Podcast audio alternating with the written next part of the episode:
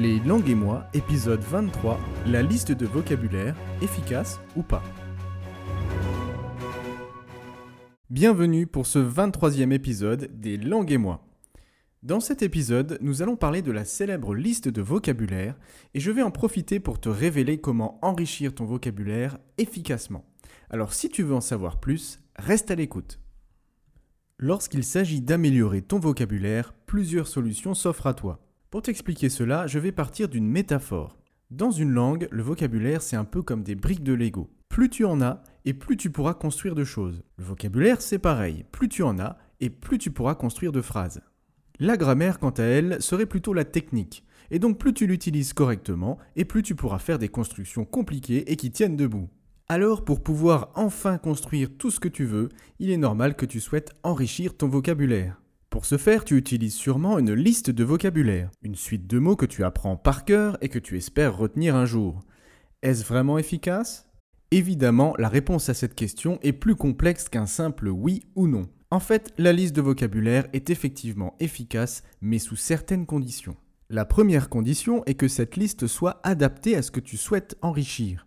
Je m'explique, si tu souhaites enrichir ton vocabulaire professionnel, alors il vaut mieux apprendre une liste de vocabulaire en lien avec des sujets d'entreprise. En fait, il ne faut pas prendre n'importe quelle liste et la prendre bêtement, sinon tu perdras ton temps à retenir des mots qui te seront d'aucune utilité. Privilégie les listes déjà classées par thème, tu peux en trouver sur le net ou dans des livres spécialisés. Ainsi, si tu souhaites améliorer ta langue pour pouvoir partir en vacances à l'étranger, tu privilégieras une liste axée sur les voyages, les modalités de transport ou encore comment demander son chemin. La deuxième condition est que cette liste serve à du court terme. En effet, c'est le plus gros défaut de cette méthode, tu apprends beaucoup de mots en peu de temps et sans contexte particulier, puisque tu ne les vois pas dans des phrases, mais dans une liste. Par conséquent, tu peux les apprendre très vite, mais aussi les oublier très rapidement. Ainsi, juste avant un voyage ou encore juste avant un examen, apprendre une liste de vocabulaire s'avère très efficace. Si tu passes un TOEIC par exemple, tu peux enrichir ton vocabulaire via une liste spécialisée. Cependant, si tu souhaites enrichir ton vocabulaire à moyen et à long terme, il te faudra plutôt employer une autre méthode. En fait, il s'agit juste d'être curieux et réactif. Curieux, ça veut simplement dire rechercher les mots que tu rencontres et que tu ne connais pas. En écoutant une série, en lisant un livre ou même en voyageant à l'étranger, si tu rencontres un mot étrangement compliqué et qui te semble important à connaître, alors cherche-le dans un dictionnaire en ligne ou un traducteur. Peut-être l'oublieras-tu quelques jours après, mais ce n'est pas grave, au moins tu as été en contact avec le mot au sein d'un contexte précis.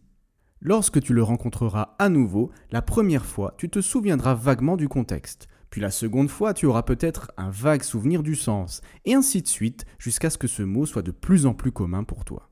Voilà aussi pourquoi il faut être réactif et ne pas hésiter à rechercher les mots que tu rencontres. Ainsi, non seulement tu élargiras ton vocabulaire, mais en plus tu le solidifieras. Car évidemment, plus tu rencontreras ces mots, plus tu les retiendras. Et ils s'inscriront dans ton esprit sur le long terme. L'avantage de cette méthode, c'est son efficacité. Le désavantage est qu'elle te prendra plus de temps et parfois tu auras l'impression qu'elle ne fonctionne pas. Mais accroche-toi, car cette méthode vaut vraiment le coup.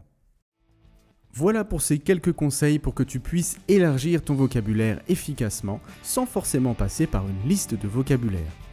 Je te dis à bientôt pour un nouvel épisode des Langues et moi.